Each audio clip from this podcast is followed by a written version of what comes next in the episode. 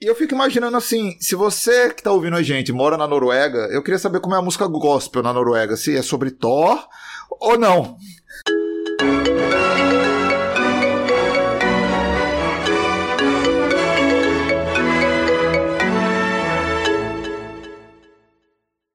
Sejam bem-vindos ao podcast Caviares. Hoje a gente tem aqui a presença do Andy Bizocchi, o Felipe Pena, o Pedro Del Picchia, a Mia Passione, o Léo Lana. E a gente está contando com a presença de um músico e compositor que eu conheci através do Jean Willis. E o Jean tinha marcado um chopp num bar em Copacabana. Eu acho que é Eclipse, o nome do bar. E quando eu cheguei lá, tava esse nosso convidado de hoje. É, a gente passou a noite bebendo e conversando. E eu lembro que a minha primeira impressão foi: mais que senhorzinho, boa praça. Eu queria dar as boas-vindas aqui pro Edu Krieger, e antes da gente entrar no tema, eu queria que o Edu se apresentasse e falasse o que ele é. Oi, pessoal. Eu não sei se eu dou boa noite, se eu dou bom dia, boa tarde, enfim, bom alguma coisa para quem está ouvindo em, em algum horário. Então, eu sou compositor, sou roteirista e tenho uma formação como músico, né? Já fiz muita coisa aí dentro dessa área e a composição foi cada vez mais me, me seduzindo e, enfim, me atraindo. E depois, através da música, eu conheci uma, uma galera de roteiro e comecei também a me aventurar nessa área, estudar bastante e hoje trabalho também como roteirista. E é basicamente isso que eu faço, né? E contar história, falar besteira comigo mesmo. Estamos aqui para isso. O Krieger tem um show que, que conta, passa ali pelas histórias do, dos musicais que a gente teve nos anos 60. Dos festivais, e... né? Dos festivais, é.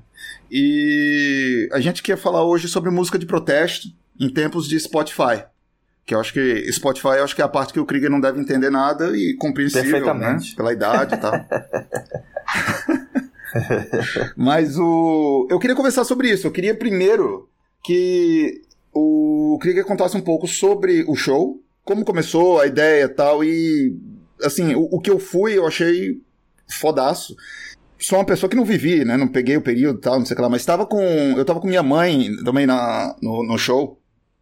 E eu sinto que tem uma conexão muito grande com a galera que viveu naquele momento, assim. E você deve ter um feedback muito claro das pessoas que, é, que, que, presenciam e, e, já foram pro show. Eu queria, queria que você falasse um pouco sobre o, esse show. É, esse show se chama MPB A Era dos Festivais. Ele foi criado em 2015, quando eu me dei conta de que o primeiro festival, que foi oficialmente em 65, estava completando 50 anos, né? E, é um, e são músicas que são tão presentes na nossa história, né? Na vida. A gente já nasce cantando muitas dessas músicas. São compositores que estão aí tão é, é tão, ainda tão atuantes, né? É, que nem parecia que já tinham se passado 50 anos. Então eu, eu achei que seria importante celebrar isso em cima do palco, trazendo esse repertório. E aí eu mergulhei numa pesquisa sobre essa época, esse período, e fui cada vez mais me encantando, porque a minha formação como compositor, ela passa necessariamente pelos festivais da canção, né?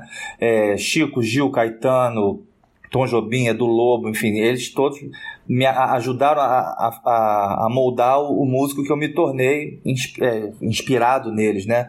É, nunca vai haver provavelmente uma geração com tanta qualidade quanto aquela, mas eles servem como inspiração, né? Como referência. É, e não foi diferente comigo. E aí eu mergulhei nesse material e criei idealizei esse, esse show chamado A Era dos Festivais. Só que foi tão, como o Bruno falou, a identificação foi tão grande, e não só com as pessoas que vivenciaram aquela época, né, mas como pessoas que têm, como eu, assim, uma curiosidade sobre aquela época, porque eu sou de 74, apesar de eu ser muito velho, eu sou de 74. e a gente no festival, no festival a gente faz um apanhado de canções de 1965 até 72. Então é dois anos antes de eu nascer. É, então eu sou um curioso também por essa época e, e é, um, é um, um repertório e, e, uma atmosfera que, que traz para quem assiste e, e, viveu aquela época um, uma nostalgia e uma emoção muito grande, mas para muita gente jovem que, que assiste é, acaba experimentando um pouco né, é, daquela é, é, daquela ambiência, enfim, que é porque a gente usa áudios da época também, a gente usa áudios de bastidores, entrevistas com Caetano, com Gil, com Chico, então a gente cria essa ambiência e aí as pessoas acabam também se conectando um pouco com uma época que, é, em que elas não viveram. Foi tão bom a, a, o resultado que a gente até hoje está em cartaz, paramos agora por causa da, da pandemia, mas a gente não parou mais de fazer. Então já vão aí cinco anos de, de atividades ininterruptas no palco desse show que se chama MPB A Era dos Festivais. É, eu acho muito fofo que você disse que você, você disse a sua idade, assim, para tentar fingir que você não estava lá, porque a gente sabe que você estava. e é por isso que você faz com tanta, com, com, com, tanta presença, assim, sabe? De quem viveu mesmo. é, mas é como se eu tivesse vivido, né? Porque, porque eu, eu, eu sempre, desde que eu sou muito, muito, assim, adolescente, que eu era adolescente, eu sempre fui encantado por esse repertório. Alguma coisa sempre me atraiu nele, então é, eu, eu sinto que de alguma maneira eu faço parte mesmo desse, desse ambiente, né? É legal ser né, o, o tema dos festivais, aqui, né, já, já entrar no assunto, porque os festivais ficaram, pra gente, né, que não viveu essa época, mas que viu depois, inclusive tem filmes muito bons sobre isso, né, o Uma Noite 1967, 67, é isso, é. é. Renato Terra, né? Ficaram, Renato Terra, grande Renato Terra. Também do Narciso em Férias, né, do, do Caetano. Isso. É, e os festivais ficaram como uma coisa de época, né? Você, eu lembro da minha mãe falar dos festivais. E a gente meio que chegou a ensaiar uma volta dos festivais aí, né? Há uns, sei lá, 10, 15 anos atrás. Uma década de 80. É, como é, é mas, mas mais recente eu lembro de ter na Globo um, alguma tentativa de retomar. É, mas nunca voltou com tanta força como naquela época, né? Que, que você acha que os festivais não, não, não, voltam assim com tudo como, como naquela época? Olha, tecnicamente, assim, eu acho que naquela época não existia a indústria fonográfica como depois ela se tornou, né? Assim, uma indústria de fato que dava as cartas, né? Naquela época, tudo era muito mais informal, não existia esse compromisso com gravadora, esse compromisso com empresário, sabe? Os artistas, eles tinham uma relação com o público, é, ali uma coisa estudantil, sabe? Eles eram praticamente universitários. O Chico, quando ganhou o primeiro festival com a banda, tinha 22 anos, quer dizer, ele podia estar dentro de uma faculdade, é, dialogando com aquela massa que, que lotava o Maracanãzinho. Então, essa relação, ela não era tão corporativista, né? Os festivais da década de 80 já encontraram encontravam uma indústria fonográfica muito voraz, né? É, a relação com o jabá, a relação de você ter que pagar para tocar em rádio, de você precisar ter uma música na novela para a música acontecer. Então, é natural que o festival tenha perdido a essência, né? O principal ali que era a, a, a livre expressão e o compositor poder dizer o que ele pensa, não aconteceu na década de 80, porque você não iria é, erguer sua voz contra os, contra os donos do poder como na, na, no final da década de 60 e início da década de 70, né? É, então eu acho que essa essência é muito importante, essa liberdade artística é muito importante para um festival desse acontecer. Quando você coloca isso numa emissora que de certo modo ingessa ali o, o, é, é, o conteúdo do que está se apresentando, você não vai ter um, uma um resultado como, como antigamente, né? Eu acho que então por isso que os festivais não, não ao meu ver eles, eles se resumem a essa fase épica, essa fase áurea, né? Fim da década de 60 início de 70. Depois o que aconteceu já foi é, uma tentativa da indústria fonográfica interferir e, e usar os festivais como vitrine para vender seus discos, venderem seus artistas, assinar contrato. A relação era outra. Fora que um festival que tem entre seus finalistas Oswaldo Montenegro TT Espidão não pode ser levado a sério. Cara, Lana, você tá todo perdido, cara. Tem vários festivais, tem o Lollapalooza, tem o Rock in Rio, meu. tá cheio tem de festival, meu. Tem o Lana Palusa. É. Mas eu imagino o, o, Chico e o Caetano ouvindo quando voou o Condor lá nos, na década de 80 se perguntando onde fomos parar. É isso aí. Na verdade, aí, Pena, entra uma, uma discussão estética, né, que, que é muito subjetiva, né? Porque, por exemplo, o, as músicas que, que, que eram escritas nesses festivais da década de 80, de 80, pelo menos as que eram apresentadas, obviamente elas tinham um, um, já um flerte com a música pop, com a indústria fonográfica, como eu disse, Então, por exemplo, o, o Oswaldo, quando fez o Condor, embora ele desse assim um, um sentido de liberdade, né? O voo do Condor, né? Tem uma metáfora, né? De, de você ser livre e tal. É, mas ali já vinha com uma coisa mais pop, sabe? Tudo bem, ele botou um coralzão ali de, de, é, de cantores negros que era lindo, né? Também é, é, já, já acenando para uma diversidade, para a importância. Mas na música brasileira sempre teve diversidade também, embora os nossos grandes ídolos sejam brancos, né? É, a diversidade sempre esteve lá, né? Quer dizer, Brancos eu digo porque a rainha do axé Ivete, que é branca, né? A, a, a, as rainhas do, do, samba, né? Sem fazer nenhum juízo de valor, mas você pega a Beth Carvalho e Clara Nunes, elas têm a pele, a pele clara, né? Uma Jovelina, é, Pérola Negra, uma Clementina, uma Alcione, elas ficam meio que ali no segundo escalão. É uma estrutura é, é racista que a gente tem na, na, na nossa, é, na, nas nossas grandes vitrines, sim. É, mas assim, o Oswaldo botou aquele couro de negro ali, de negros ali, é muito bonito o coral, só que já era uma música que tinha um acento mais pop, né, e tal. É, a TT Espíndola, eu adoro a TT Espíndola, vou deixar registrado aqui, mas assim, ela ganhou com uma música que fala sobre algo que está escrito nas estrelas, uma coisa romântica. Uma... A gente já via que, que, que o Era uma coisa etérea, já... né? Não tinha. É, é, não, não ia, você não vinha com o pé na porta, sabe? Você não, não ia chegar. Sabe? Uma, é, uma lembrança que eu tenho com muita, muita nitidez é da. Aí já vem para a década de 90. É o, o roteiro do Gilberto Braga para Anos Rebeldes que é uma, é uma releitura da década do, de 60 excepcional. Ele termina, vou dar um spoiler, mas ele termina em 1979 com Anistia. E os dois personagens principais, que são o personagem da Malu Mader e do Tato Gabus, Tato não, do Cássio Gabus Mendes, ele é um ativista político e ela é uma funcionária de gravadora, você vai lembrar. Ou não, de uma editora, aliás, funcionária sim, de uma sim. editora. Mas lá na década de 60 eles discutem muito, porque ele é mais um ativista político, e ele quer que o Geraldo Vandré vença o festival, uhum. e ela diz: não, Sabiá é mais bonito, Sabiá é uma música melhor. E eles discutem arduamente. E aí é. o seriado termina, ele voltando da anistia, ela não passar 79 indo buscá-lo, e aí eles acabam. A gente o público acha que eles vão reatar após a anistia, mas eles não reatam. E a última cena é ele reconhecendo, dizendo para ela: você tinha razão. Ela perguntou o quê? É, sabia era melhor do que a música do Geraldo Vandré. Você concorda é, também com, Tecnicamente, isso? como canção, não tem comparação, né? Como canção não tem comparação, mas como importância e como documento atitude, histórico. Documento histórico e mensagem, assim, a música do Vandré, o Vandré é um, não, isso aqui é o mais interessante. O Vandré compôs uma música de dois acordes. Mi menor, Lá menor, Mi menor, Lá menor só que o Vandré dominava a harmonia com perfeição. O Vandré é um grande harmonizador. Ele quis fazer mesmo uma música de dois acordes com uma mensagem com um papo muito reto. É, então essa música tem uma importância muito grande porque a proposta dela era essa e foi muito bem realizada. Agora, se pegar, assim, comparar como tecnicamente como canção, Sabiá ela tem modulações e tem é, encadeamentos melódicos que são de chorar, assim, que porra, aquilo ali, só aquilo ali já dá um estudo é, é, uma, uma pós-graduação enorme. Assim. Então tem Tom Jobim ali, na, né? Tom Jobim com letra do Chico, e é uma canção de protesto também. Né? É uma canção que fala sobre exílio. Né? O Sabiá era uma metáfora sobre você estar exilado, vou voltar, sei que ainda vou voltar. Eles estavam falando disso, só que foi muito sutil. e o Vandré foi um, um pezão na porta, então Chico, Sabiá foi uma. Né?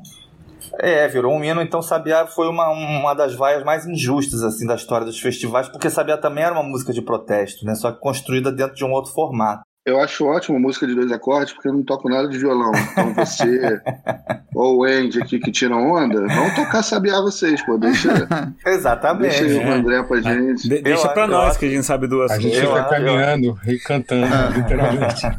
Então, eu, eu, quero, eu quero levantar uma questão, fazer uma pergunta que eu acho que vai denunciar bastante a minha ignorância sobre o tema.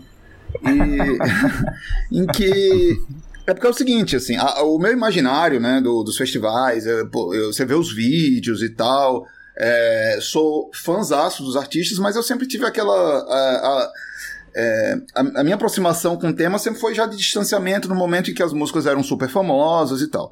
Aí é, eu queria saber o seguinte: esses festivais que passavam na televisão, as pessoas assistiam, é, aí tinha música de protesto e tal. Afinal, assim, essas músicas elas, é, elas eram censuradas ou não? Quando essas músicas estavam no festival, elas não, não tinham passado por censura prévia ainda, né? Porque músicas novas.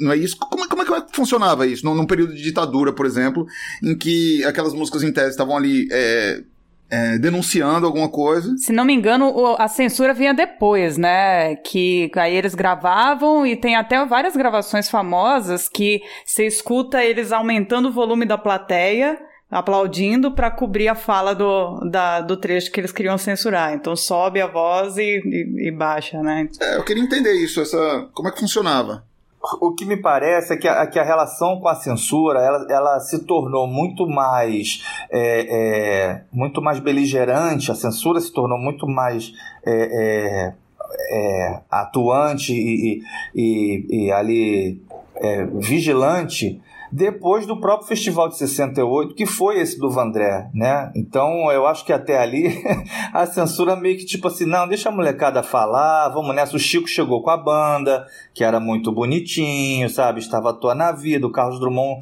de Andrade escreveu, depois que o Chico ganhou, escreveu uma crônica muito bonita, falando que é, a vitória da banda e o surgimento de um Chico Buarque aos 22 anos é, nos mostra o quanto o brasileiro estava carente de amor, né? O quanto estava carente disso, sabe? Então, assim, muito fofo.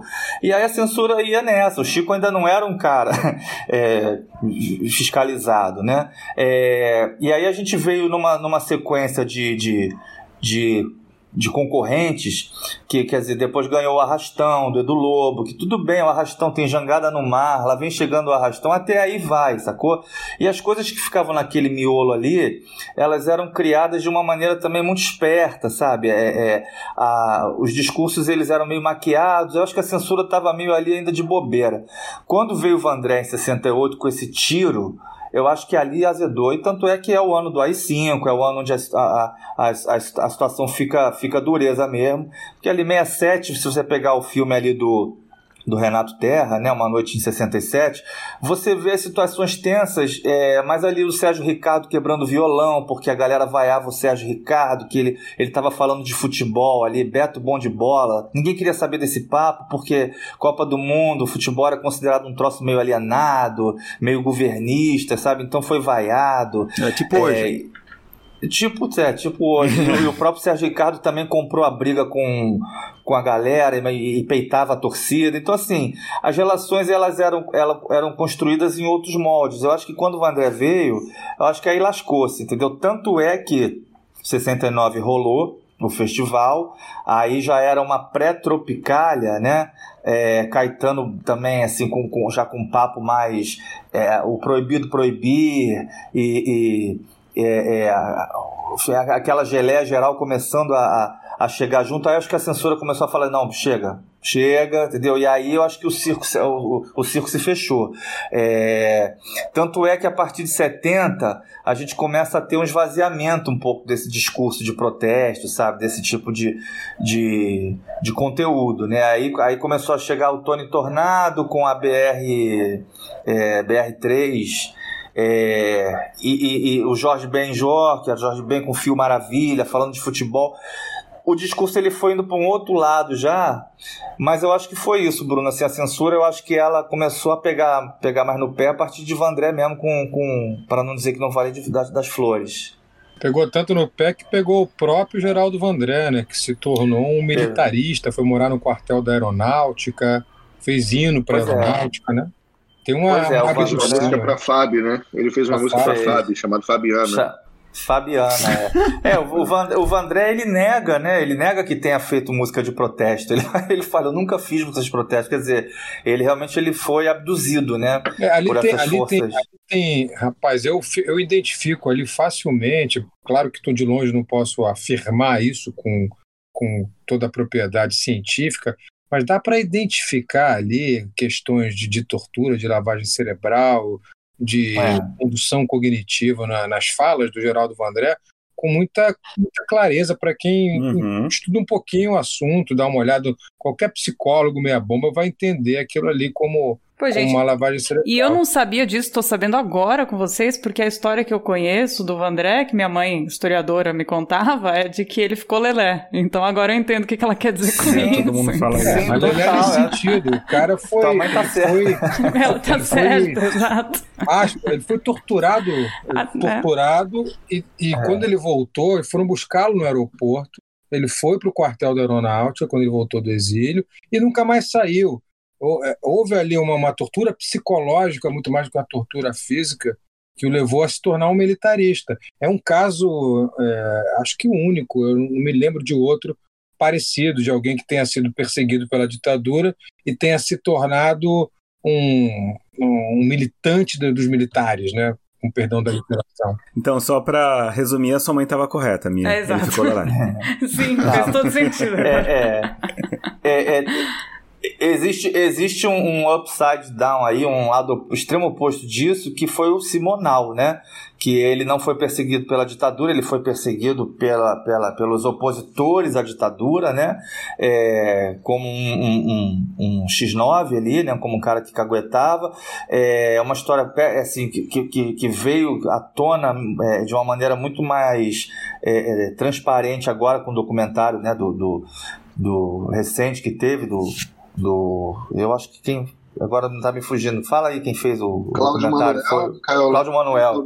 Exatamente, exatamente. Aí, é, é, que, e, e que traz um pouco de luz a essa história obscura que era o extremo oposto do Vandré, né? O Vandré realmente foi, ele foi muito massacrado psicologicamente e fisicamente pela ditadura e o Simonal foi massacrado psicologicamente pelos opositores da ditadura, né? Por uma esquerda, Simonal que foi viu que- cancelado. É. foi cancelado, foi cancelado. Tem, tem uma E- entrevista e- do Geraldo Vandré ao Geneton Moraes Neto na Globo News.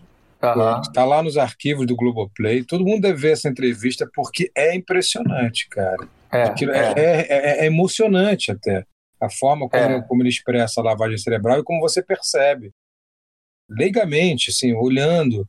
O, É o. Geneton também era um repórter foda, né? O cara que conseguia arrancar. Ele era cirúrgico, ele era cirúrgico. Ele era cirúrgico. Agora, é, eu- só acho, eu acho legal a gente recuar um pouquinho. Por exemplo, eu falei de 65, né? A gente tá falando de música de protesto. É, primeiro festival em 65, mas em 64, isso aí já é uma outra questão que eu levanto aqui. O Zequete, por exemplo, ele fez Opinião, né? Um hino também, que não tinha nada a ver com o regime militar, inclusive foi o ano do golpe militar, e ele fez essa música ainda sem ser algo ref- é, é, ligado ao regime militar, fez em 64, porque havia, havia as remoções né, da- da- das favelas, a política de remoção estava bombando, né? tinha ali o, o Carlos Carlos Lacerda. É, e depois piorou ainda, parece, com, com o, acho que o Negrão de Lima que, que, que sucedeu, ele não, não lembro de cabeça, mas o bicho pegava. Então o Zequete trouxe uma música de protesto, né? Só que é interessante que é, o Zequete, como era um artista do morro, né, um artista negro, um artista de periferia, é, esse discurso dele parece que só ganhava legi- legitimidade quando a classe média abraçava. Né? Essa música virou uma música tema de um show com a Nara Leão. A Nara Leão gravou essa música e é interessante observar que a periferia nessa época não tinha voz nenhuma, cara. Para a periferia ser ouvida, ela precisava é, é, ser dita através da classe média, senão ela não, não reverberava. né? Existia uma esquerda que era a esquerda engajada, né? que era aquela esquerda panfletária e, e- e atuante, militante e tal, é, e existia um- um- um- uma outra classe média que era alienadaça, que ficava Mas- mas, Krieger, Guarda. Krieger, Fala. só pra, só pra é, ficar claro, quando você fala assim, não reverberava, e eu queria só entender como era a estrutura é, da indústria fonográfica da época. Quando você fala não reverberava, significa o quê? Não tocava em rádio, é isso? É no... Exatamente, não tocava em rádio, não, não, não chegava na, nos formadores de opinião, né? O- os famigerados fam- formadores de opinião, eles eram os artistas de classe média, né? Então, e, e a maioria deles branca, né? Então, assim, é, a Nara precisava gravar o Zequete para o Zequete poder ser ouvido, porque senão ele ficava cantando ali no- nos botecos, que nem o Nelson Cavaquinho, que nem o, enfim, todos eles, né? Eles eram artistas de botequim e que só ganhavam expressão quando alguém de classe média gravava. Então a Beth Carvalho trouxe visibilidade a muito, é, é, muitos artistas desses, como Cartola, o próprio Nelson Cavaquinho. Enfim, eles precisavam dessa ponte, né? É, então, O próprio Cartola, né? O Cartola eu fiquei impressionado, cara. Como Cartola só depois de velho. Exatamente. Gravado, e o assim, Noel Rosa, por sua vez, não, é exatamente isso. E o Noel Rosa, por sua vez, é, que era também anterior até ao Zequete, é, mas ele era um branco de classe média, estudava em escola particular, então a obra dele parece que, ganhava um, uma possibilidade de, de, de ser ouvida e de, de, reverberar mais. Então tinha essa, essa questão mesmo social, racial, que eu acho que era muito, muito perceptível é, e a música de protesto já existia. É, a opinião do Zequete é uma, uma, puta música de protesto, mas que não é muito lembrada. Quando se fala em música de protesto, a gente sempre se lembra dos artistas da MPB, daquela galera, enfim, que está ali da, é, é nesse topo da pirâmide. Hoje em dia, eu acho interessante que a música de protesto ela virou meio que a música da periferia. Né? A gente não tem na MPB mais, nessa dita MPB, um, um, uma é, é, é, uma cultura de, de fazer músicas engajadas. Isso virou um, uma, uma função ali dos rappers, da galera de periferia. E eu acho que, que, que essa. É, é, essa relação de poder se inverteu também. Hoje em dia, quem dá as cartas na indústria fonográfica, hoje em dia, assim, de alguns anos para cá, é a periferia. A classe média está correndo atrás sabe? Tá correndo atrás. A classe média vive num nicho ali, vive num, sabe, num, num, numa pequena bolha acha que, que sabe que sabe de tudo e, e não está sacando nada, entendeu? Então, assim, eu acho que uma, uma, uma, das funções nossas, assim, da classe média, de quem se interessa por isso, é correr atrás do que está sendo produzido fora da nossa bolha. Uhum, Porque há, uhum. muito, há muitos anos, quem é campeão de venda de disco é, é, é gente que vem ou da, da, do campo, sabe, das áreas pobres do campo, que são ali a, a questão do campo é mais delicada porque é, o segmento desse novo sertanejo ele tem esse apoio do agronegócio, né? Então os grandes barões ali do é, é, do agronegócio acabam pegando é, essas duplas, esses artistas, injetando um capital grande. Mas são meninos que você vê a história de Zezé de Camargo e Luciano, pô, os caras eram, sabe, totalmente é, é, é, alijados de qualquer estrutura social e se tornaram é, o que eles se tornaram essas meninas da sofrência, né, do, do sertanejo, do feminejo, né, e tal que chama. É, é tudo gente que vem de, de, de muito ba de, um, de um lugar muito muito precário, né, socialmente. A música de é, protesto hoje é o hip hop e o rap, né? É, é o hip hop e o rap, exatamente. Então, como como quem dá as cartas hoje em dia é a periferia e é, é o pessoal que vem de baixo do, da, da pirâmide, o rap está nesse lugar. Então a gente acaba, a gente acaba não precisando mais é, de um artista da classe média gravar um, uma música do Emicida para ele poder chegar, entendeu? A, a e ainda precisa dos formadores de opinião? Edu? Não, não precisa mais, porque é, é, esse, é, eles têm acesso direto. E, e, depois, com o advento da internet, o, o, crescimento da internet, esse acesso ficou muito maior. Então, eles falam diretamente com o público. Racionais MCs é pré-internet e já era assim um fenômeno a maneira como eles, como eles se comunicavam com o público ali de periferia, cara. Isso passava por mim assim num, num, num, num diâmetro muito longe, sacou? E eu tinha que correr atrás para entender, cara, que, que, que são esses caras que que estão lotando tudo, que falam, sabe, assim, que mandam. O que, que é isso, sabe? Tem um cara na Bahia que chama Igor Canário, que a gente nunca ouviu falar no cara. Hoje ele é, hoje ele é, foi eleito deputado lá. Mas o Igor Canário vem da periferia assim, braba, sacou? E, e, e, e o, tri, o trio dele sempre foi mais cheio do que Ivete, do que Cláudia Leite. O cara sempre arrastou o dobro de, de pessoas e toda aquela galera que é marginalizada. Se você vê um trio, um trio do, do Igor Canário você fala, cara, os excluídos estão aí, sabe? São milhares e milhares de excluídos é, é, é, e, que, e, e que se identificam com o papo dele. Então a periferia hoje ganhou voz e a música de protesto foi se tornando aos poucos uma música ligada a esses artistas periféricos, que não eram, né? Na década de 60 não era. Zequete tentava fazer uma música de protesto e só reverberava se a Nara Leão gravasse. Então é, é, esse jogo virou, né? Que é quem tem que protestar, né? Agora. É isso. É que tem que protestar. E aí Mia falou uma coisa interessante, né? É, o protesto que a gente, que a gente é, consagrou e, e conhece como, como representativo é um protesto contra um, uma opressão política, né? É, é motivada pelo golpe militar de 64, e que aí é óbvio que a classe média precisava protestar contra isso porque tinha o acesso, né? A, a, ao discurso politizado, né? A, a essa instrução, a esse Aos meios de comunicação né? Exatamente. E aí, hoje em dia, esse protesto é um protesto social, né? É um protesto que, que, que, passa por outros vieses que, que a classe média não tem mais nada a ver com isso. Infelizmente, assim, a, a Inclusive é porque outra. a classe média apoia quem está no poder, né? Exatamente. Tem né? um sketch, tem um sketch do SNL que, que você falou da, da, da classe média, e eu amo. É um sketch na época que a Beyoncé é, sai, lançou o CD dela e o CD dela tava com muito mais letras, muito mais é, músicas voltadas para uma questão da coisa racial tal. A, a Beyoncé tava entrando mais nessa linha. E aí o SNL faz um sketch maravilhoso que é uma galera, o pessoal branco num escritório falando assim, galera, o que que tá acontecendo? Eu acho que a Beyoncé é negra. Sim.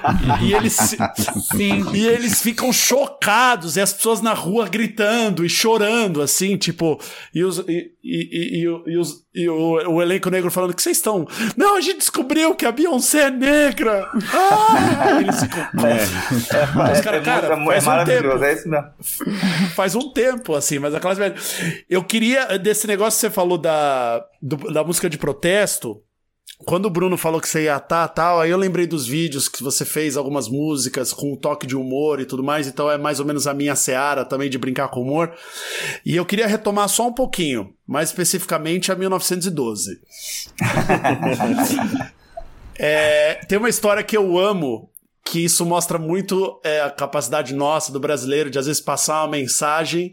Nem é tanto uma música de protesto, mas já demonstra tipo, essa coisa da de debochar da autoridade. Que é quando morreu né, o Barão de Rio Branco. E aí o governo naquela, naquele ano falou, ó, não vai ter carnaval, a gente vai adiar para abril. A galera e ele morreu em fevereiro. O pessoal falou o quê? Não, vai ter carnaval em fevereiro.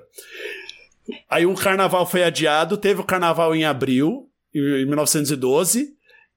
E aí o pessoal foi pra rua de novo. Aquele ano teve Dois tiveram dois carnavais. carnavais. E aí tem uma marchinha que a galera quando- a gente quando eu tava brincando de, de querer é, brincar de marchinha de carnaval, a gente tem um amigo, é, o seu xará, o Edu Nunes, nosso amigo, Sim, que claro, também aham. tava brincando aqui no bloco de- aqui de São Paulo de concurso de marchinhas, foi quando eu conheci essa história de que teve uma marchinha na época que falava assim, abre aspas, com a morte do barão tivemos dois carnavá. Ai que bom, ai que gostoso, se morresse o Marechá. que, em referência ao Marechal Hermes da Fonseca, do tipo, continua morrendo gente, que- porque se cada vez vai morrer, vai ter um carnaval, tô achando ótimo.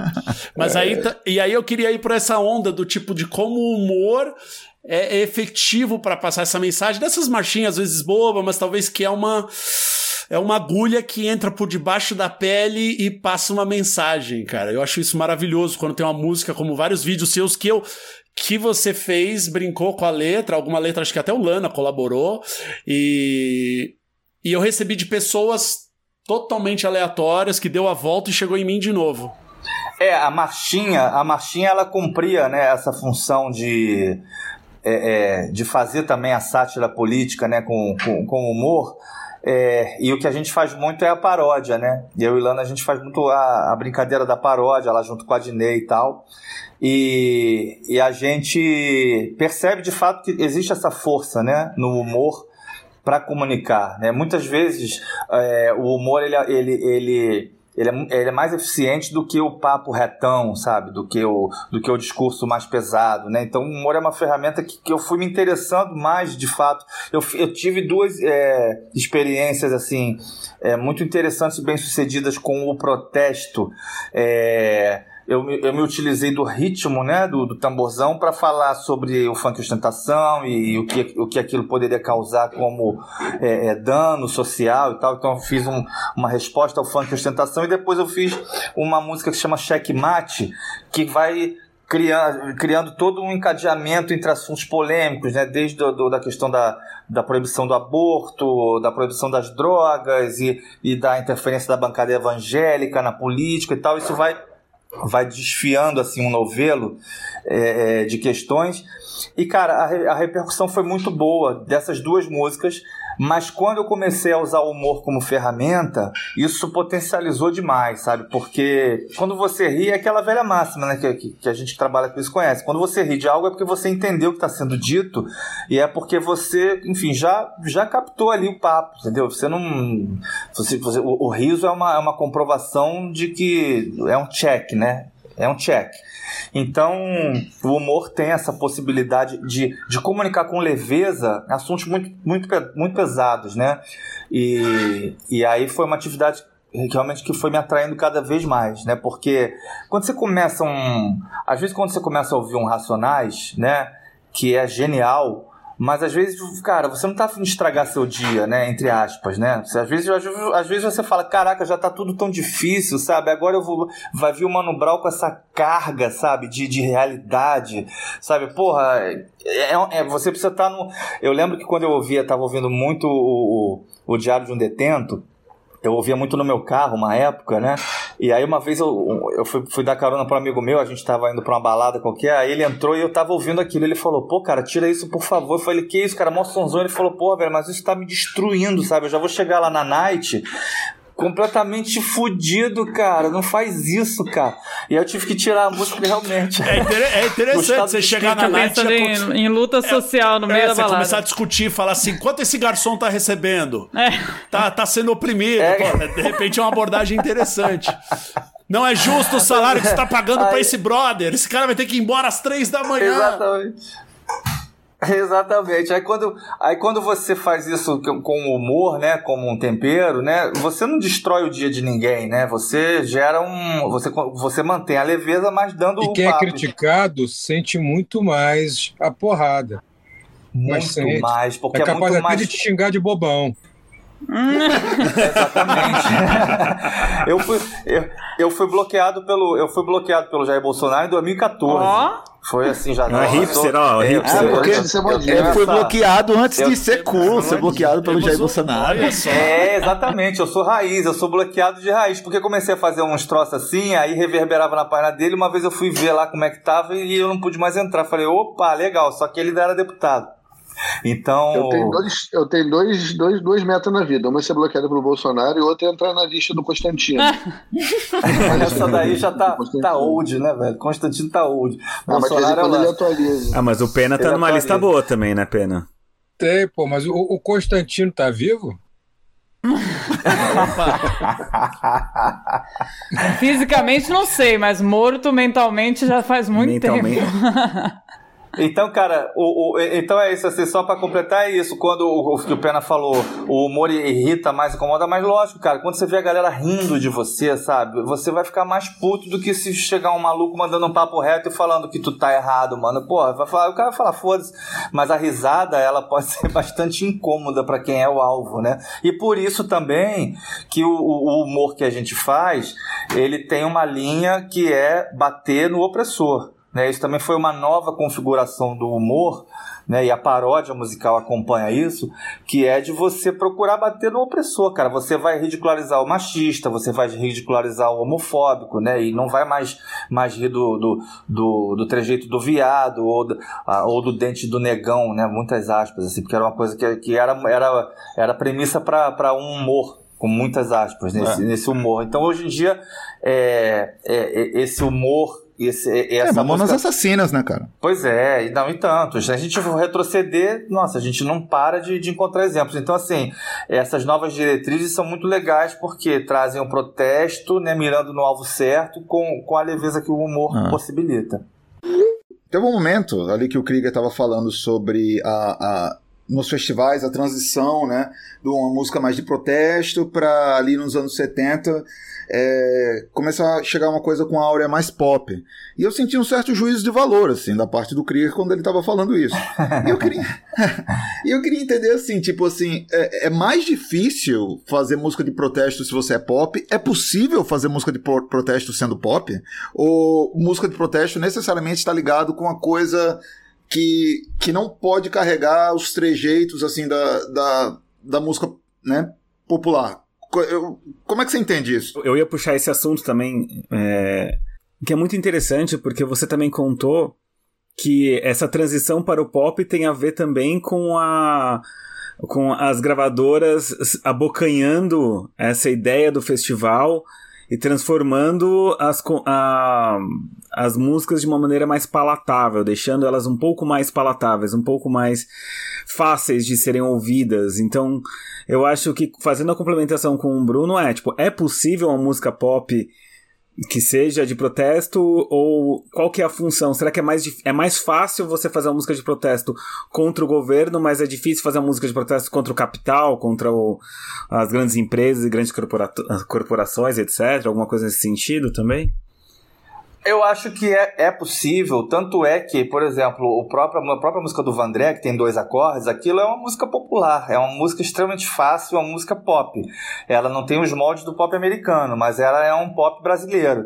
É, só que o que, na verdade, o que eu estava criticando, e aí sim eu faço um juízo de valor, é de você fazer um festival é, que se proponha né, é, é é, uma plataforma para novos lançamentos e para e para um, um, enfim uma criação é, que deveria vir de uma verdade né, do, do, do, artista e você fazer isso com amarras corporativas. Aí eu acho que a coisa trunca sabe? Porque aí se o cara quiser fazer uma música de protesto se, ele, se o cara quiser fazer é, é uma uma vamos vamos dizer assim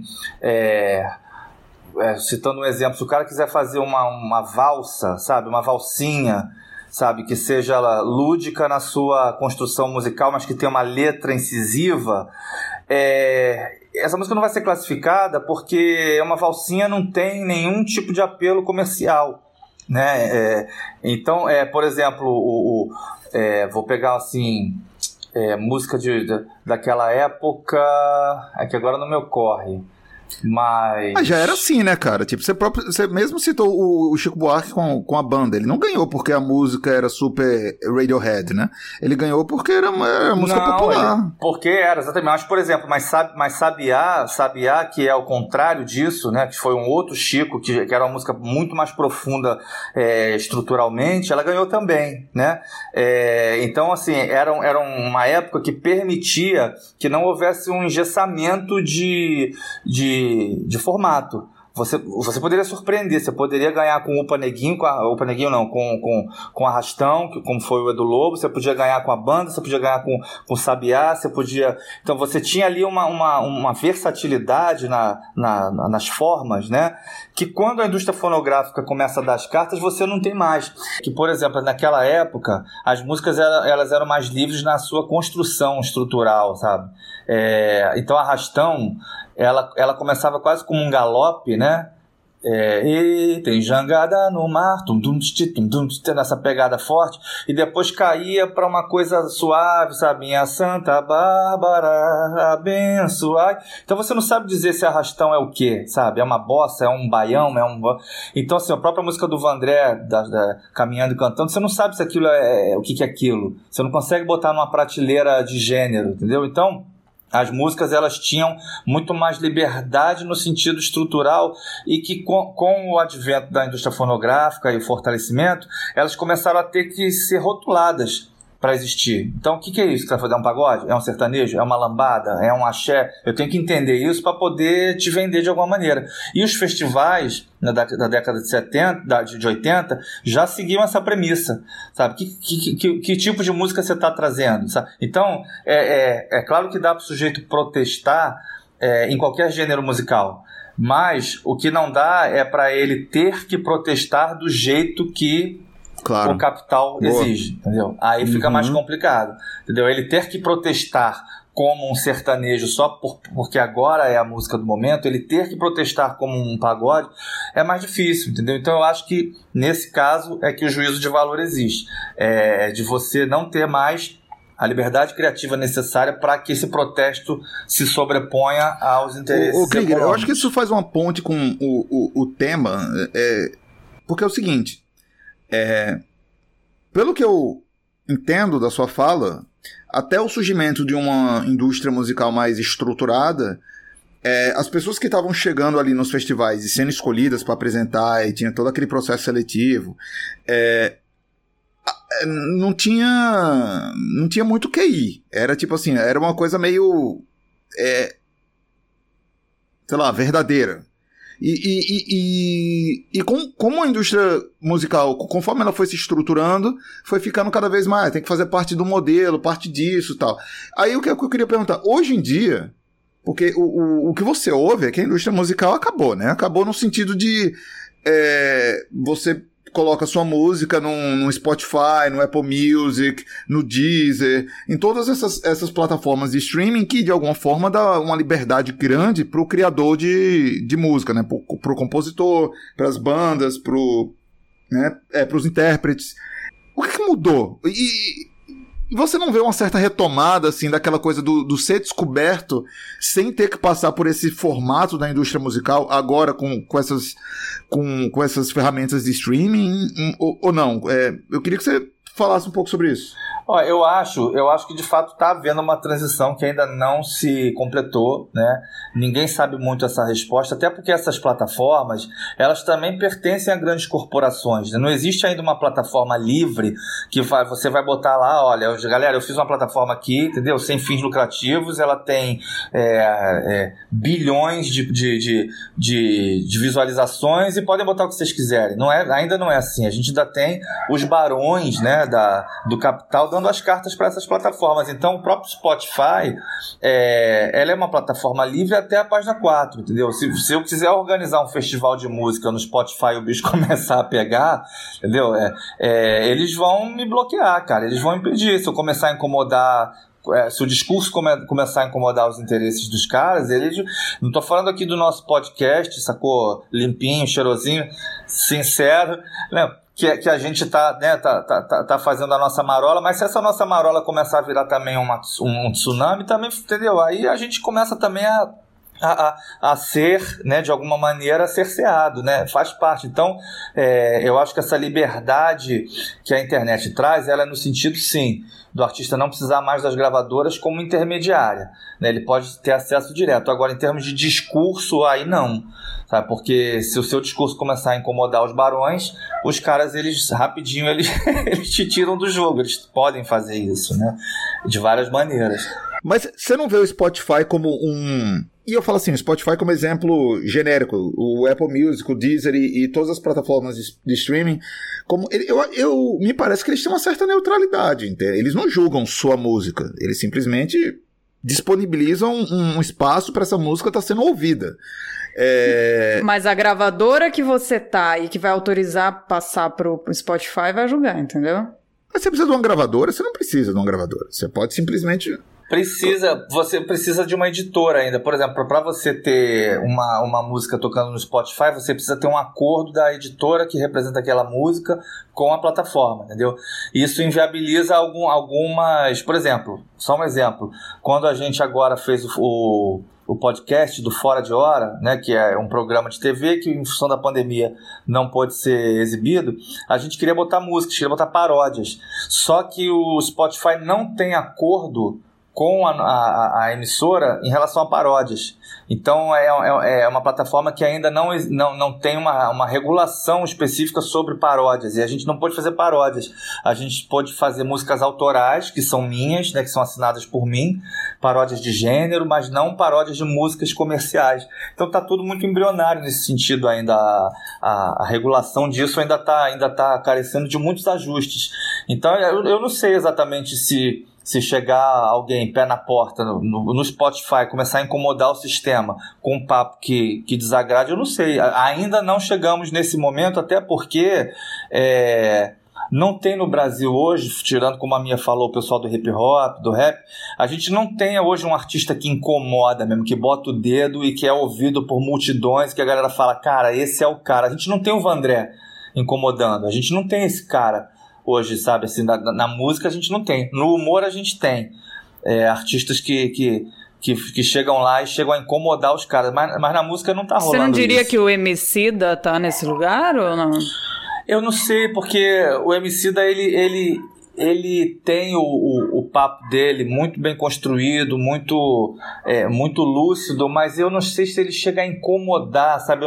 Incomodar, quando eu falo incomodar, é aquele cara que ele vai promover de fato a revolução em todas as classes, Sim. segmentos, sabe? Em todos os lugares que o cara vai chegar e, e, e virar de ponta cabeça.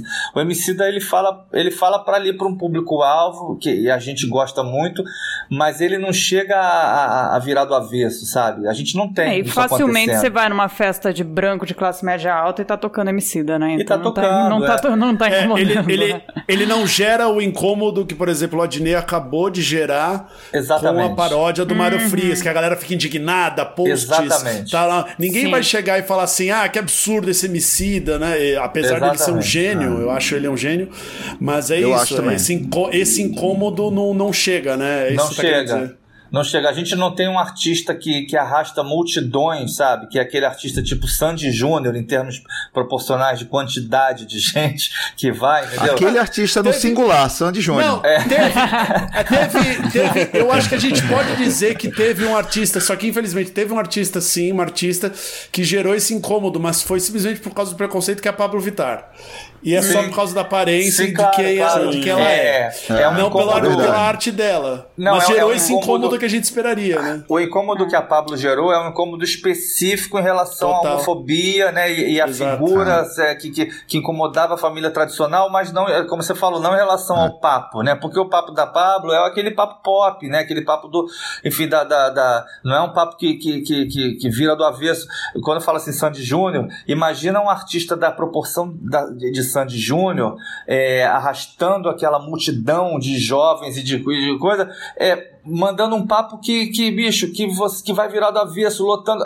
Aí o sistema, aí eu acho que pela primeira vez, Spotify, é, YouTube, Deezer, é, iam falar assim, cara, a gente precisa parar com isso. Só que não tem, como, como o Andy falou, não tem, na música não, não tá rolando. É, o que eu acho que incomodou em relação a Pablo Vittar é porque ela ia ser a, a ministra da cultura do Haddad, se ele tivesse ganhado.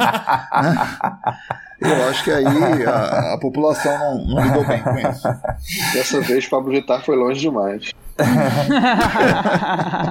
e, aí a gente, e aí a gente vê também que assim, a, a internet, com toda a sua é, é, agilidade no sentido de, de, de, de dar acesso né, a, a que os artistas encontrem seu público, também é, dilui muito, né? Fica fragmentada, porque antigamente, mano, era indiscutível, cara. Tem que estar tá no chacrinha e acabou pisou no chacrinha, tem mais para ninguém, sacou? Você você vira, sacou? Você vira.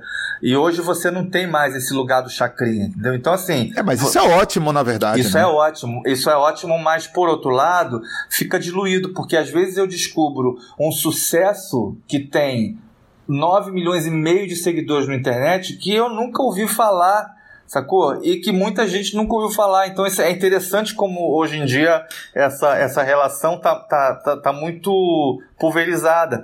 Então, pra, até que esse artista é, comece a incomodar, sacou? Ele vai ter que fazer tanta migração de, sabe, de, de público e, e tanto cross que chega uma hora que às vezes o cara não tem fôlego e aí você tem você tem é, é, uma você tem uma perspectiva maior, de fato, de mostrar o seu trabalho, mas você tem um, um, um alcance mais fragmentado também.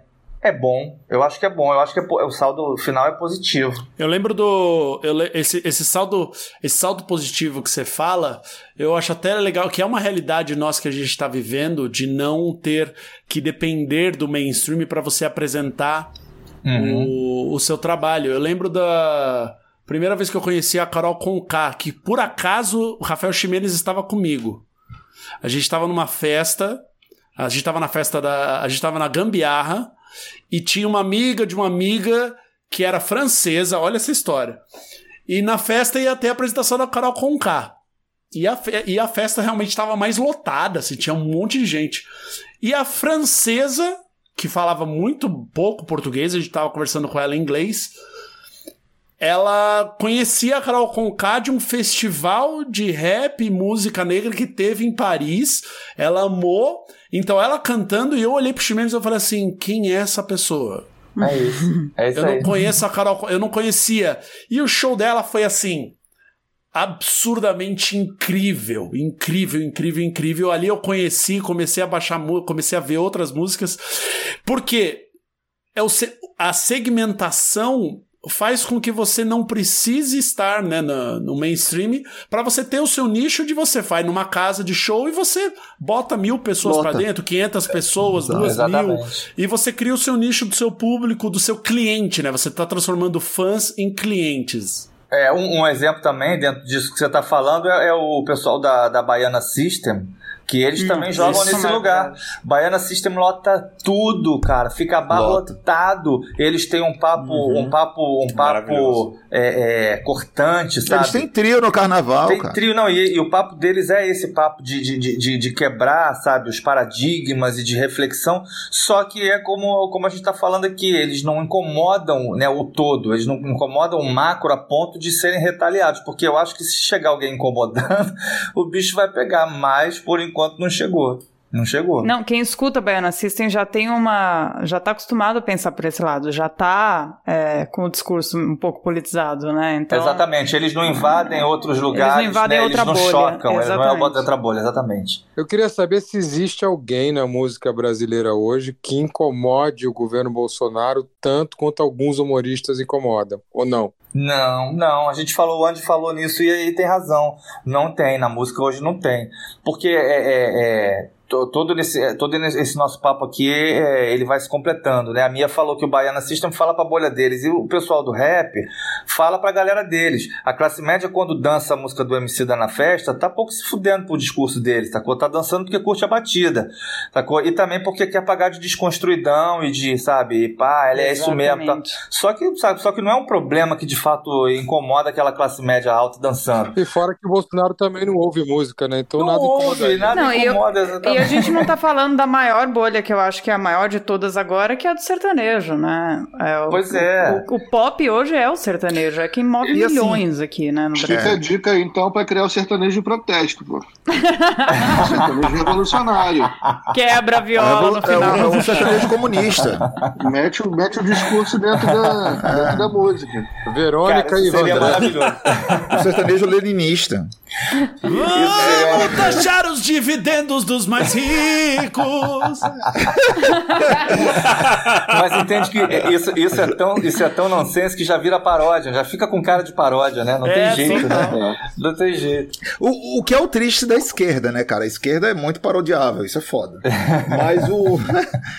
é, eu acho, eu ia falar do é, o Criolo, que é um, é um cara que. É, ele, ele, ele tem uma a classe média, a classe média alta, ouve muito. E eu lembro que eu fui num, num show do Criolo que. Lá no Lola Palusa, no, naquele negócio que os carros correm, como é o. Autódromo. Ah, Interlagos. negócio é, que os carros é, correm. Interlagos. Aí o. Fórmula 1 que não Aí... é esporte. Sim. Aí o. É, não é esporte, é fácil. Queria deixar isso claro para todo mundo que tá ouvindo. Vamos, não vamos entrar nessa. Não, vamos entrar nisso. Mas o. o... Eu tava num show dele lá no Lola e o, o Criolo, ele meio que tentou, né, é, de uma maneira relativamente inteligente, constranger a plateia falando, tipo, ah, vocês que estão aqui tiveram é, não sei quantos reais para pagar para estar tá aqui, mas essa música a gente vai dedicar para o pessoal que tá lá fora e que realmente não conseguiria entrar no Lula Palusa nunca na vida. E eu sinto assim que, tipo, durante os três, quatro segundos depois dele falar isso, ficou um mal-estar, mas, tipo, depois desses segundos, assim, todo mundo já tava cagando e tava curtindo a música como se nada tivesse acontecido. Eu não sei o quanto é possível dialogar com e, ou, ou sair dessa bolha e fazer essa bolha realmente se sentir constrangida no momento desse, assim. É, é uma coisa que na hora eu fiquei... Inclusive o, o Criolo debocha disso na, na própria letra dele, né? Dessa esquerdinha ativista, uhum. é, é, meio cirandeira, né? Meio que é. eles zoam um pouco isso também, né? E a, e a, a gente não se sente zoado, inclusive. Sim. Quando... É, ou, ou, se a gente se sente, ou se a gente se sente, a gente se sente durante algum milissegundo e a gente percebe que, na verdade, a gente está numa posição de é privilégio tão alta. Caralho, cara é não, foda. E não é. só isso, é uma posição de privilégio. Você ser zoado também quando você está numa posição muito grande de privilégio não, não, não, não fere tanto. E, e, ao mesmo tempo, eu, eu, eu, tô tentando tomar esse cuidado, assim, da gente não diminuir o protesto do crioulo, do Emicida, porque é, é, um protesto legítimo. E é um, é, um, é, um, é um protesto em que, tipo, eles estão tentando é, se comunicar para uma, né, de uma determinada maneira, estão atingindo um público que às vezes eles não esperavam, que é essa classe média, classe média alta e tal. Essa classe média alta tá meio que pouco cagando para o fundamento do protesto, mas também é, é o que tá financiando esses caras, às vezes. Claro. E é, é e, e é legítimo que eles continuem fazendo esse protesto, é legítimo que. E, e, e acho uma pena, na verdade, que às vezes isso seja diluído pela essa galera que tá ouvindo e às vezes não, não sei. É, eu só tô tentando é, não, validar. É... Porque aqui a gente tá em o quê? Nove, não, oito pessoas brancas de classe média alta falando quanto que a música de protesto atual não nos atinge, entendeu? Então a gente ah. tá falando, a gente tá falando da gente. Não é suficiente, né? É. A gente tá falando é, da exatamente. gente. Exatamente. É porque, é porque na verdade, assim, é, é, o que a gente tá falando aqui é sobre o alcance do protesto de hoje em comparação a uma época onde o protesto era é, algo que predominava né, em, no, no, dia a dia, nos assuntos, as músicas de protesto, né, o, o Vandré, que foi mencionado aqui, ele ganhou uma proporção na época, é, é foi algo tão avassalador é, e que hoje, em função de muitas, muitas coisas que a gente está tá conversando, é mais difícil você ter essa proporção esse alcance e esse impacto, né? Na verdade, eu acho que a gente está é, fazendo apenas uma comparação sem, sem demérito, né? A, a, ao que está sendo feito, a, enfim, ao, ao, que o pessoal do hip hop, do rap faz. Pelo contrário, a gente gosta mesmo que nós sejamos alvos disso, né? Sim. Porque a gente tem essa, uhum. porque a gente tem essa consciência, né? Então, é, é, é, e quem não tem essa consciência não ouve, né? Tá ouvindo o sertanejo, e assim, os bolsonaristas eles estão ouvindo sertanejo, porque o papo deles é outro, o que interessa a eles é outro, e eles não têm um programa de TV que é assistido por todos os brasileiros, como o Chacrinha era uma época, sabe? Para falar de um, de um, de um programa que era que era que, era que tinha música como como assunto principal, a gente não tem um chacrinha que hoje vai obrigar o bolsonarista a ouvir o crioulo e ele vai ter que estar ali com a família é, é, é, é, como é que chama aquilo? Engolindo esse papo, entendeu? E, e, absorvendo isso e ficando puto e sendo incomodado. Ele não vai, porque a gente não tem esse, esse lugar hoje é, de, de, de audiência nesse nível, né? Como a gente falou aqui, tá tudo segmentado. Então, a real é que está todo mundo protestando para as suas próprias bolhas. Entendeu? É, é isso que está rolando, né? para nos mantermos no, no, tema do nosso papo, que é música de protesto. Hoje em dia, todo mundo está protestando para os seus. Sabe? Os artistas de esquerda estão protestando para uma plateia de, de esquerda, sacou? sejam periféricos ou classe média que vai topar a provocação do crioulo, sabe? Mesmo, mesmo num festival como Lula Palusa, que se propõe plural, mas é plural, mas não tem a Marília Mendonça, sacou? Porque a Marília Mendonça está num outro lugar que no Lula Palusa não entra. Então você já tem uma predisposição da plateia há um tipo de música que, que se presume mais alternativa, menos comprometida com, com, com o sistema, embora estejamos todos comprometidos com esse, com esse sistema. Então eu acho que é, é, uma, é uma diferença de época mesmo. É, isso eu estou fazendo um link com, com o que a gente estava conversando no início, tipo, é possível um festival hoje? Eu falo, não na, é, dentro daquela essência do protesto e da efervescência política, porque é, o sistema conseguiu engessar a indústria fonográfica, mesmo hoje enfraquecida, ela ainda dá as cartas quando você percebe que, mesmo com a internet, o que só toca é um determinado gênero. Sabe? O sertanejo, o, o sertanejo universitário e, e, e, a sofrência, ela, ela ainda está no lugar que está por causa de gravadora por causa de acordos comerciais. Então ainda existe uma sobrevida e não deve ser também menosprezada a ponto de dizer as gravadoras acabaram, sabe? Não, não acabaram, elas ainda continuam dando as cartas é, e encontraram meios para continuar projetando nacionalmente os seus artistas e, e, e, empurrando isso goela abaixo da gente. E a internet, felizmente, existe para dar visibilidade, mesmo que nichada, a, a estilos musicais que diverjam disso. Então o protesto como o protesto como ferramenta de, de, de coesão e de formação, de, de, de uma, de, uma, é, é de, de, uma reflexão e tal é, de, em âmbito nacional é muito complicado em função desses fatores todos. Entendi, entendi. Você tá com saudade do Chacrinha. Cara, e quem sabe em 2022, quando a gente estiver numa ditadura militar, a gente pode voltar com os festivais e com as músicas de protesto do jeito que pois é. é. Pois é, mas a gente, a, gente, a gente poderia já estar nesse fluxo se não houvesse uma ainda. A gente está naquele primeiro momento que, o, que a ditadura militar também em 64 teve, que é com amplo apoio popular, né? Porque a gente não pode deixar de, de, de ter a dimensão de que aquilo só aconteceu porque o povo estava na rua, entendeu? Pedindo ordem, pedindo é, moralidade e tal. Aquilo tudo aconteceu. Ah. E aí os militares falaram: opa, é aqui que a gente entra. Então Você eles tá entraram respaldados por. Você está falando de 2018? Estou falando de 64. Estou falando é, de 64. Se a, gente for, se a gente for analisar essa esquerda, que é tudo esquerda hipster de produtora de vídeo, eles não vão entender nada e vão fazer Cálice 2 o inimigo agora é outro. Você vai falar, não, você não entende. Mas assim, o, o, o, E o inimigo agora é o mesmo, isso que é o pior. Pois é, só, só, só que, a, só, que a gente, só que a gente ainda está naquele momento, eu acho, em termos de, de, de organização social, e, e, é, que, que o cara está com apoio, sabe? É, ainda tem ainda um escudo é, de, de, de sustentação é, e de apoio popular em relação a, a, esse governo que ainda não dá para a gente fazer. Não sei se 22 ia dar para a gente fazer o festival contra, mas eu acho que assim como o, o, o festival de 65 teve uma característica né, é, é mais, mais leve, isso foi se é, é, se intensificando para um lado de protesto e tal, até eclodir em 68, eu acho que a gente pode é, é, imaginar um fluxo também parecido. Eu imagino que, que, que, que, esse apoio popular, quer dizer, o cara está com um ano e meio de governo, parece que está há oito anos já no poder, mas ele está com um ano e meio ainda. É muito pouco, ainda está respaldado. Vamos deixar virar o segundo ano, porque eu acho que é, é natural que essa rejeição comece também a, a a, a, se tornar maior. É, eu sou um otimista nesse, nesse sentido. Podemos ver. eu, eu, eu, acho, na verdade, que assim, é, essa também tem uma mensagem nisso, né? Da, é, a verdade, as, você aí que tem 20, entre 20 e 40 anos de idade que está ouvindo o podcast, tem uma chance grande dos seus avós ou seus pais terem apoiado a ditadura militar. E veja isso como um bom motivo para sair do grupo da família de uma vez por todas.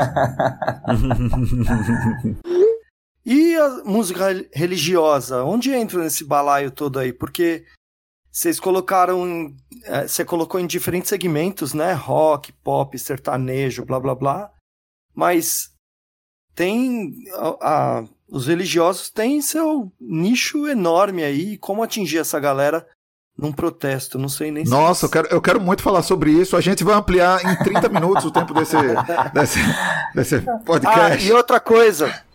A outra pergunta também, que acho que dá para até colocar nisso, é porque um tanto que quando o Krieger fala da, da música, eu tô entendendo que não, não é necessário. Eu entendo que tem sim o, o, a diferença da música, né? De como a música é feita, mas tudo que você tá falando, a gente pode olhar também na perspectiva de, do público, que é mais ou menos homogêneo, né?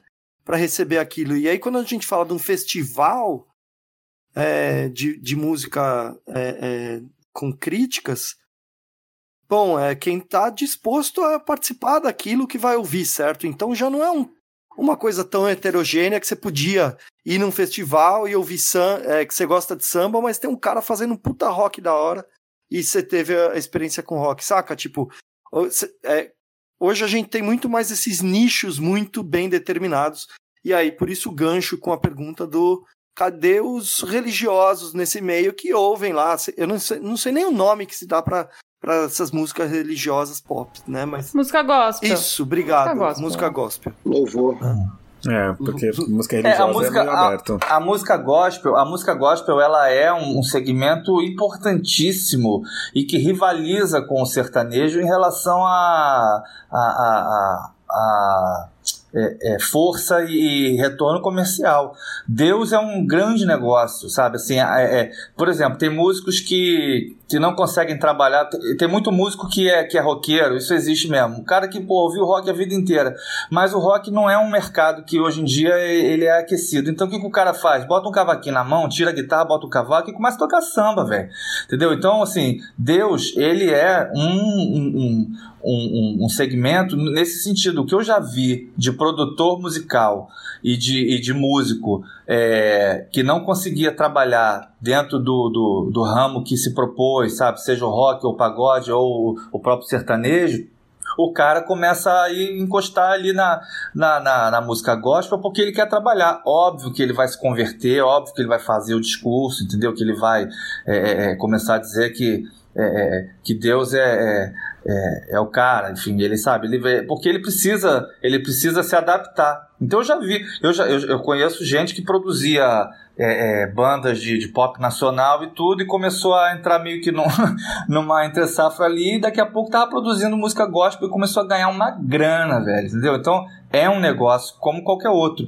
É, em relação ao que é dito, né, assim como o sertanejo ele, ele foca ali no, no, no discurso da, da, da cerveja, da mulherada, sabe, da, da é, é, é, da festa, da farra, né? E, e, faz ali uma, uma apologia, né? Você encher a cara e tal. É, a música gospel tem a apologia dela, né? Que é a, a, que a gente sabe. Então eu acho que, que, que é um, um, mercado como qualquer outro. Tem muitos profissionais ali excelentes, sacou? Assim, em termos de. de, de é, o pessoal ali da, da retaguarda, ali, a base, né? Os músicos são incríveis, tem, muito, tem muita qualidade no que é feito, mas é um mercado como qualquer outro. E obviamente que é um segmento que não está nem um pouco interessado em escutar nada sobre protesto de nada e sabe e, e política de nada. É, o papo deles é outro.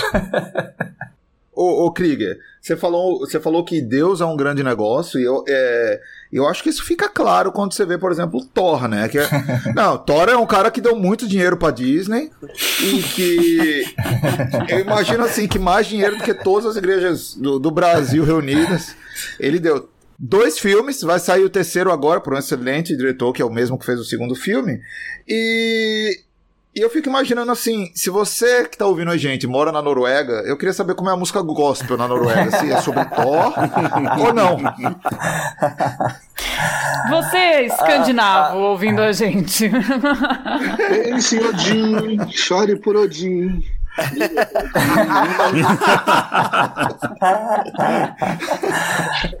eu, eu, acho que, eu acho que essa, que essa indagação é uma ótima.